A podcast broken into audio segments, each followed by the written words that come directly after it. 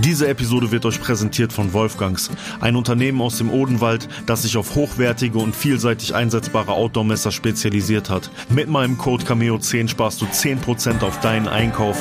Den Link zu Wolfgangs findest du in der Episodenbeschreibung. Der geht rein und der kommt nicht wieder. Keiner von uns beiden hatte irgendwie Bock da reinzugehen, weil wir gedacht haben, Alter, hier dieses äh, Gretchen, Hänsel und Gretel Haus da, Alter, weiß ich nicht, ne? Geht in den Puff, ich glaube, erst die Tür auf, er mit zwei alten haben wir dem den versucht, den Reifen zu zerstechen. Das hat warum auch immer nicht geklappt. Einer von uns beiden hat ein Messer dabei. Ich war dann halt irgendwann bekannt dafür, dass ich das immer abgreife. Und viele Leute, die konsumiert haben, die Qualität muss sehr gut gewesen sein, wussten dann schon gleich, ich habe was. Das heißt, die haben mich dort vor Ort schon immer gefragt, ähm, wie schaut das aus? Hast du wieder was für uns? Und dann habe ich es meistens direkt dort vor Ort verkauft. Was geht ab, meine Echten? Herzlich willkommen zum Vorne Straße Innenwald Podcast. Mein Name ist Max Cameo und hier teile ich mit euch einen Weg ich war in meinem bisherigen Leben sowohl ganz unten wie auch ganz oben. Auf meiner Sinnsuche habe ich mich dazu entschieden, ein Leben im Einklang mit der Natur zu führen. Diese Geschichte und viele weitere wirst du hier hören. Es wird nicht immer leicht, aber ich garantiere dir, es wird dich inspirieren. Und jetzt wünsche ich dir von Herzen viel Spaß mit der heutigen Episode. Was geht ab und schön, dass du wieder mit dabei bist hier im Von der Straße in Wald Podcast. Mein Name ist Max Cameo. Wenn du mich supporten möchtest, dann kannst du mir auf allen sozialen Medien folgen unter meinem Namen und den Podcast unterstützt du am besten damit, indem du ihn bewertest und ihm folgst. Bevor wir zurück in meine Lebensgeschichte gehen, möchte ich ein paar aktuelle Gedanken teilen, die ich zur aktuellen Energiekrise habe. Man hört ja überall, dass Rohstoffe wie Gas, Öl und so weiter und so fort teurer werden. Und viele Menschen gehen gerade dorthin zurück, mit Holz heizen zu wollen. Ich als Wald- und Baumfreund habe damit teilweise meine Probleme. Ich selbst im Wald, wenn ich mit meinen Jungs bin, verfeuere natürlich auch Holz, wenn wir Lagerfeuer machen, ganz klar, aber aus toten Bäumen unserer Bestände. Und jetzt sehe ich wieder, was das eigentliche Problem unserer Gesellschaft und unseres Systems ist. Wir sind daran gewöhnt, Wärme, Luxus, alles im Überfluss zu haben. Und sobald es darum geht, dass uns etwas weggenommen wird, fangen wir an, ohne Rücksicht auf Verluste, zu schauen, wie können wir das erhalten, was wir haben. In diesem Bezug unsere Versorgung mit Wärme für unsere Häuser. Ja, ja, die Leute rufen alle danach, nachhaltig zu sein, den Planeten, die Erde zu schützen. Aber wenn es dann wirklich darum geht, sich selber einzuschränken, nachhaltiger zu denken, auch zu verzichten, dann möchte das keiner machen. Und wenn ihr da draußen euch selbst teilweise auch in dieser Falle erkennt, dass ihr merkt, ihr wollt eigentlich nachhaltiger sein, aber wenn es dann wirklich um, um euren Luxus geht, dann könnt ihr es nicht. Dann denkt bitte an diese Worte, die ich gesagt habe. Es geht nicht ohne Verzicht. Es wird auf Dauer auch nicht ohne Verzicht gehen, egal was für Lösungen wir jetzt finden. Und den Schritt dahin zu gehen, dass wir unsere wunderschönen Wälder noch weiter auf der ganzen Welt abholzen, um diese zu verfeuern, wo sowieso schon nicht genug von diesem Rohstoff, wenn man ihn überhaupt so nennen kann, nachwächst, ist definitiv der falsche Weg. Das wollte ich euch jetzt, bevor es in die Story geht, mit auf den Weg geben. Ich bin dann aus der vorherigen Arbeit rausgeflogen wegen dieser besagten unterschlagenen 100 Euro und musste dann schauen, dass ich irgendetwas Neues finde. Studieren etc. Das kam für mich nicht in Frage. Eigentlich wollte ich ja auch nur Musik machen, aber Sprit und das alles hat sich nicht von selbst bezahlt. Dementsprechend muss ich schauen, wo ich lande. Und dann bin ich bei der Post gelandet. Ich habe da in einem Briefzentrum gearbeitet in der Kommissionierung. Das heißt, ich habe mit anderen zusammen LKWs, die ankamen, ausgeräumt und dort ja Briefsendungen, Warensendungen und so weiter dann weiterverteilt in die einzelnen Bereiche. Es war eine Arbeit, die mir relativ viel Spaß gemacht hat, denn die Zeit ging sehr schnell rum. Ich habe dort auch nur auf Teilzeit gearbeitet. Teilzeit hieß damals Spätschicht und in der Spätschicht immer zwischen drei bis fünf Stunden, fünf Tage in der Woche. Ich hatte mich schlau wie ich war, dadurch, dass ich eine Fachhochschulreife hatte, immer parallel irgendwo in, was weiß ich, Schmalkalden oder was weiß ich, eingeschrieben, um als Student zu gelten, um so steuerliche Vorteile zu haben. Da war ich schon ein bisschen smart. Das habe ich gemacht. Und damals war das mega cool, da bei der Post zu arbeiten. Wir waren so eine Clique aus Russen, Türken, Polen, Deutsche und ähm, Afrikaner war auch noch dabei der mir letztens noch bei Facebook mal geschrieben hat und sich wieder gemeldet hat. Ähm, wir waren echt eine mega coole Truppe und die Fahrer damals von den LKWs waren auch cool. Das war so die Jingling Zigarettenzeit, ne? Also die meisten von diesen Fahrern wussten, dass sie überall diese Zentren anfahren und dass die ganzen Jungs, die da arbeiten, alle rauchen und äh, irgendwie alles brauchen. So hatten viele von diesen Fahrern immer Jinling-Zigaretten mit dabei, die sie unter der Hand dann noch verkauft haben. Und das war echt, ja, das war, das war einfach eine, das war einfach eine coole Zeit. Da gab's verschiedenste lustigste Sachen, die da passiert sind und die Einblicke, die man nehmen konnte, was in Deutschland überhaupt mit der Post verschickt wird, ist unglaublich. Also von gebrauchten Tangas, die an irgendwelche Leute, die darauf stehen, verschickt werden und die dann aus den Paketen in unsere Hände fallen, bis hin zu Gras. Und Gras das war doch für mich ziemlich interessant. Natürlich aufgrund meiner Drogenerfahrung nicht mehr zum Rauchen, sondern äh, was man damit machen kann, weil jemand, der Gras mit der Post verschickt, wird garantiert hier keinen äh, Nachverfolgungsantrag stellen und fragen, wo ist denn hier mein Päckchen mit dem Gras? Und als ich das erste Mal so ein Päckchen Weed in der Hand hatte, und das gerochen habe, bin ich zum Vorgesetzten gegangen und habe gesagt, schauen Sie mal hier, da ist Marihuana drin. Er sagt, na und? Ich so, wie na und? Ja, Briefgeheimnis innerhalb Deutschlands müssen sie weiterschicken. Ich sag, kann nicht sein. Ja doch, ist so. Briefgeheimnis gilt in Deutschland, nur international nicht mehr wegen ähm, dem, was am 11. September etc. pp. passiert ist. Ja, und dann habe ich mir natürlich gedacht, hm, das ist ja wirklich eine interessante Geschichte. Ich habe dann aber eine etwas längere Zeit dort in diesem LKW, in dieser LKW-Verladung gearbeitet und bin erst später dahin gekommen, dieses verschickte Gras nützlich für mich einsetzen zu können. Deswegen, bevor ich euch sage, was ich mit dem Gras gemacht habe, erzähle ich euch erstmal, was denn so in der Zwischenzeit passiert ist.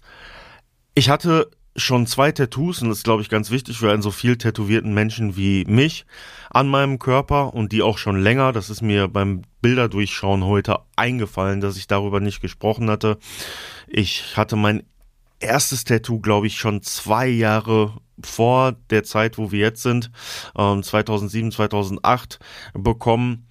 Und mein zweites, das war am Bauch, ja, das auch irgendwann in diesem Zeitraum. Mein erstes fand ich ziemlich locker, das zweite habe ich mich gleich entschieden am Bauch zu machen und als ich das am Bauch gemacht habe, habe ich mir gleich gesagt, nee komm, äh, das muss jetzt äh, erstmal nicht sein, tat mir ziemlich weh und da war ich für eine etwas längere Zeit erstmal weg von Tattoos. Mein Kontakt zu unterschiedlichsten Musikern habe ich weiter gehalten. Ich habe ja auch an meinem Traum mit Musik weiter festgehalten, habe die Arbeit an meinem zweiten Album begonnen, der Kontakt mit Culture war nach wie vor sehr intensiv. Der Matteo hat mich öfters nach Berlin geholt für Clubauftritte. Ein Festival habe ich dort auch gemacht. Wir sind auch zum Hip Hop Open 2008 damals gefahren, bei dem Ice Cube aufgetreten ist. Eine Erinnerung, die mir nach wie vor sehr, sehr gut in Erinnerung bleibt und ein Festival, was ich sehr genossen habe, wo ich auch natürlich genossen habe, selber etwas im Mittelpunkt zu stehen und dort meine Musik zu präsentieren. Das war wirklich ein sehr schönes Erlebnis. Woran ich mich erinnern kann, ist, dass ich die Polizeipräsenz in Stuttgart unglaublich krass fand. Also sowas kannte ich, sagen wir mal, vom Westen bis zum Osten kannte ich sowas nicht. Ähm, dass im Süden, wenn solche Festivals sind, da was weiß ich was aufgefahren wird und praktisch im Grunde genommen auf dem Weg zum Festival wirklich jedes Auto kontrolliert wird. Mein Kollege, der gefahren ist, hat sein Weed noch aus dem Fenster geworfen. Wir hatten auch noch eine Dame dabei und dachten uns, Wahnsinn, was geht denn hier ab? Also, ich weiß nicht, falls jemand von euch aus Stuttgart kommt, ist es bei euch immer noch so krass. Ich fand das damals wirklich, wirklich heftig und wir aus dem Ruhrgebiet Sauerland, wir kannten sowas überhaupt nicht. Aber, wie gesagt, es war trotzdem ein mega cooles Festival und ich glaube, die Leute, die damals dabei gewesen sind, können mir nur beipflichten. Das war richtig cool. Wie gesagt, mit Ice Cube als Headliner. Unglaublich. Wirklich, wirklich coole Zeit. Parallel dazu lief meine Entdeckung des Rotlichts weiter. Mein bester Kumpel und ich, wir hatten jemanden, mit dem wir öfters und gerne rumgehangen haben, der ja mental genauso verrückt war wie wir, der, und das ist sehr interessant, wie ich auch diese extreme halluzinogene Drogenerfahrung gemacht hatte und deswegen unter den gleichen Flashbacks und Problemen wie ich litt, ich glaube, ich hätte da mit ihm auch viel intensiver mal drauf eingehen können, um da vielleicht einen Seelenverwandten zu finden, mit dem ich darüber reden kann. Aber wir waren jung, Jungs und dann auch eher oberflächlich, haben das nie vertieft. Aber zwischen den Zeilen hat man da schon eine Verbindung zwischen uns gemerkt und wir hatten wirklich eine coole Zeit mit ihm, die leider aber dann zu Ende gehen sollte. Und das hatte auch mal wieder mit einer Puffbegegnung zu tun. Der Typ hatte von seinen Eltern den Auftrag gekriegt, auf deren Haus aufzupassen, weil die im Urlaub waren und die hatten dem Geld da gelassen. Und er hat uns angerufen gesagt, Jungs, kommt vorbei bei mir beim Haus von meinen Eltern chillen hier auf Terrasse und so. Ich habe auch Kohle, lasst uns einen drauf machen, wie auch immer, sind wir da hingefahren, haben mit ihm ja, ein bisschen Zeit auf der Terrasse verbracht, den Abend anklingen lassen und dann sagt er, komm, lass uns in, lass uns im Puff fahren. Ja, sagen wir, wohin denn? Ja, hier oben in, in den Saunaclub. Dann sind wir mit ihm, ja, oder ein FKK-Club war das, zu, zu einem FKK-Club bei uns in der Nähe gefahren. Und da war total wenig los. Also ein paar Autos auf dem Parkplatz und irgendwie haben wir vom Gefühl her da ein bisschen rumgedruckst und irgendwie gedacht, nee, komm, macht jetzt keinen Sinn, hier Eintritt zu zahlen und dann da rein, das ist, das ist scheiße. Da sagt er, lass uns doch hier zu dem, zu dem, da war, da war so ein, da war so ein Dorfpuff, da war so ein, so ein Dorfpuff irgendwo, ähm, ja, ich sag jetzt nicht, wo es genau ist, dann lässt das Rückschlüsse auf die, auf die Leute schließen, ähm, in so einem Fachwerkhaus. Also sind wir dahin und da habe ich gesagt, geh du mal, geh du mal vor und guck mal, was da los ist, weil da auch wieder, weiß ich nicht, 20 Euro für eine Cola ausgeben und dann ist da nichts, kein Bock. Dann warten mein Kollege und ich oder mein bester Kumpel und ich am Auto und lassen ihn da reingehen. Das Auto, müssen wir dazu sagen, war das Auto von seinen Eltern, mit dem wir da rumkutschiert sind. Der geht rein und der kommt nicht wieder. Und wir so, Alter, was, was macht der da? Und wir bleiben in dem Auto sitzen und denken uns, ey, jetzt, äh, aber mal hier ganz schnell, äh, dass du wieder rauskommst, Kollege. Ich will nicht lügen. Eine halbe Stunde oder Stunde später, keiner von uns beiden hatte irgendwie Bock da reinzugehen, weil wir gedacht haben, Alter, hier dieses äh, Gretchen, Hänsel und Gretel Haus da, Alter, weiß ich nicht, ne? Geht in den Puff, ich glaube, erst die Tür auf ja, halbe Stunde, sagen wir mal. Geht die Tür auf. Er mit zwei alten, abgewrackten Frauen, Entschuldigung, dass ich das so sage, in der Tür. Und dann, Jungs, kommt rein, es ist total geil hier. Und das, ich kann euch sagen, ich bin mir hundertprozentig sicher, er war der einzige Gast. Die haben den erstmal mit was weiß ich was abgefüllt. Und er stand da mit den beiden in der Tür. Und das waren auch bestimmt die einzigen beiden, die da gearbeitet haben. Und wir so, nee, Alter, komm, komm raus jetzt komm, wir, wir fahren woanders hin. Kein, das macht keinen Sinn. Lass uns, lass uns nach Dortmund fahren oder wenigstens Hagen, wo wir mehr Auswahl haben. Er so, nein. Wir so, Alter, ist der bescheuert? Alter, was lässt er uns jetzt hier stehen? Dann verging wieder Zeit. Irgendwann, unten muss halt so der Aufenthaltsbereich gewesen sein, oben waren dann die Zimmer. Irgendwann geht oben das Fenster auf und er wieder mit den beiden, mit den beiden alten polnischen, es tut mir leid, das so plump zu sagen, Nutten, in den Arm. Jungs, hier ist so geil, kommt rein, kommt rein, noch so ein Bier und kippt er aus dem Fenster und so. Wir so, ey Junge, Alter, komm jetzt runter, wir wollen hier abhauen. Los, wir warten hier die ganze Zeit auf dich. Und er kommt nicht raus. Er vergnügt sich da, haut die ganze Kohle von seinen Eltern, die die ihm dagelassen haben, um irgendwie, weiß ich nicht, im Notfall was für das Haus zu machen und Essen zu kaufen für die Katzen oder was weiß ich, haut er da im Puff auf den Kopf. Und wir warten da im Auto. Und ich sage euch ganz ehrlich, wie gesagt, wir hatten keinen Bock, da reinzugehen. Er ist dann auch noch mal rausgekommen. Das Problem war, wir konnten ja das Auto nicht einfach nehmen, weil das erstens mal nicht unser Auto war, das wäre Diebstahl gewesen. Und er ließ sich nicht, er ließ sich nicht darauf ein, mit uns da abzuhauen er war ja viel zu betrunken, um auch zu fahren, wobei er betrunken ist er sowieso immer gefahren, aber äh, wir, wir haben ihm noch, wir haben ihm noch eine Kelle gegeben, das weiß ich auch noch, dann war, dann war er total angepisst, dann ist er einfach wieder rein. Ja, und dann, dann haben wir da wirklich, keine Ahnung, zwei Stunden auf diesem Parkplatz gewartet, keine anderen Gäste in dem Laden, keine anderen Gäste außer er waren in dem Laden, er mit dem Geld von seinen Eltern und den zwei äh, äh, polnischen Haushälterinnen da. Ich dachte, Alter, was machen wir jetzt? Was machen wir jetzt? Wir müssen uns ein Taxi rufen, dass wir nach Hause kommen. So der kleine Wichser, Alter. Der kleine Wichser. Und dann haben wir was gemacht, was ja äh, unsere Freundschaft dann beendet hat.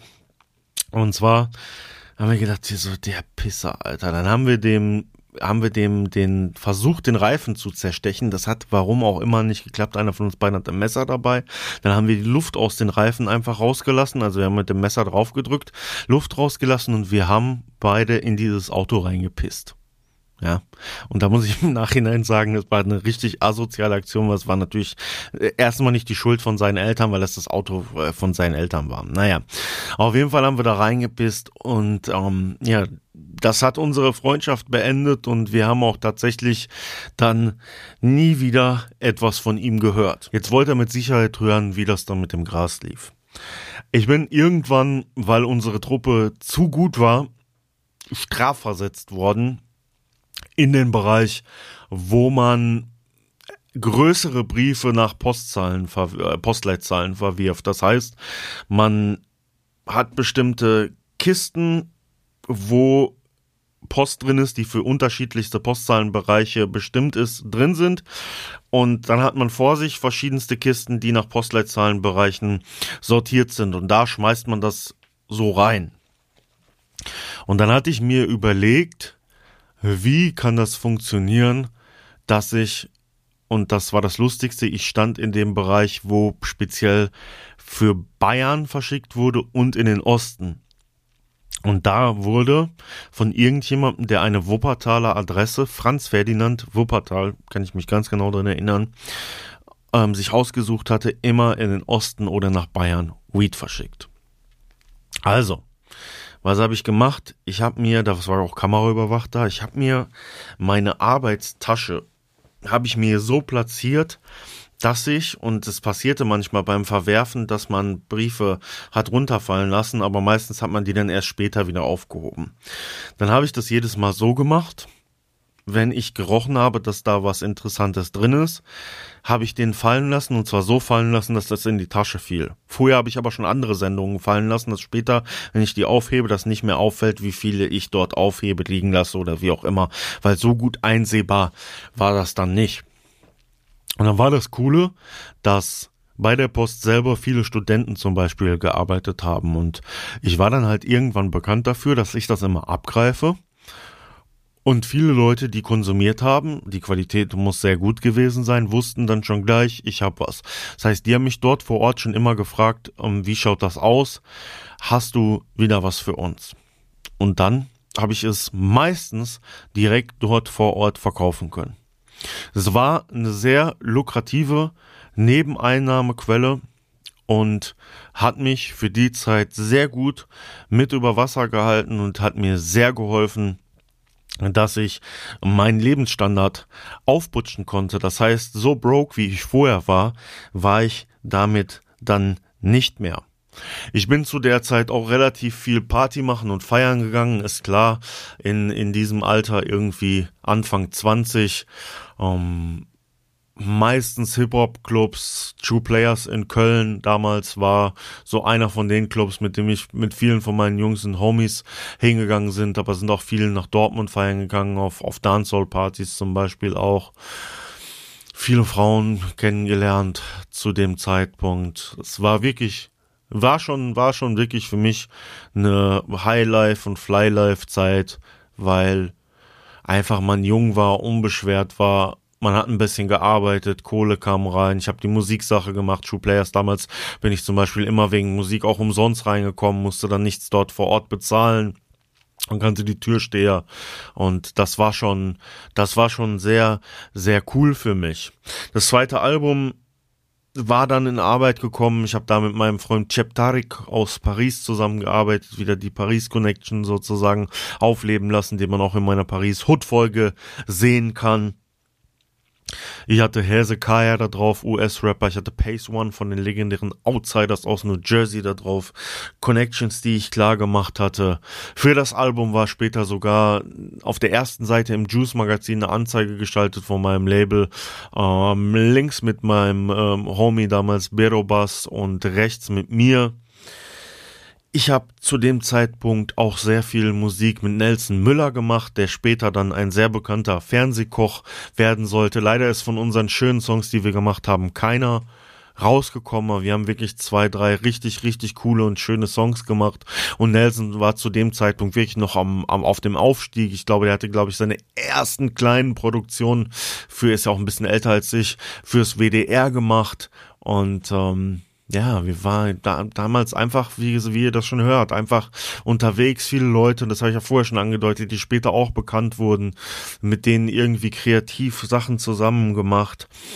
Ja, so, so kommt das dann irgendwie alles wieder und das ist für mich in meinem Leben auch das Schöne. Ich bereue keine von den Erfahrungen, die ich gemacht habe, weil irgendwo konnte ich irgendwie irgendetwas im Grunde genommen wieder einsetzen und für mich auch nutzen. In der nächsten Folge möchte ich dann auch endlich darauf eingehen, wie ich die erste Prostituierte, mit der ich dann auch zusammenarbeitete, kennengelernt habe. Das erfahrt ihr aber erst in der nächsten Folge. Bis dahin wünsche ich euch eine schöne Restwoche. Wir hören uns nächste Woche wieder. Lasst euch gut gehen. 20 Minuten Natur am Tag. In sich kehren ausgeglichen sein. Atmen, aufnehmen. Denke. Bis dahin.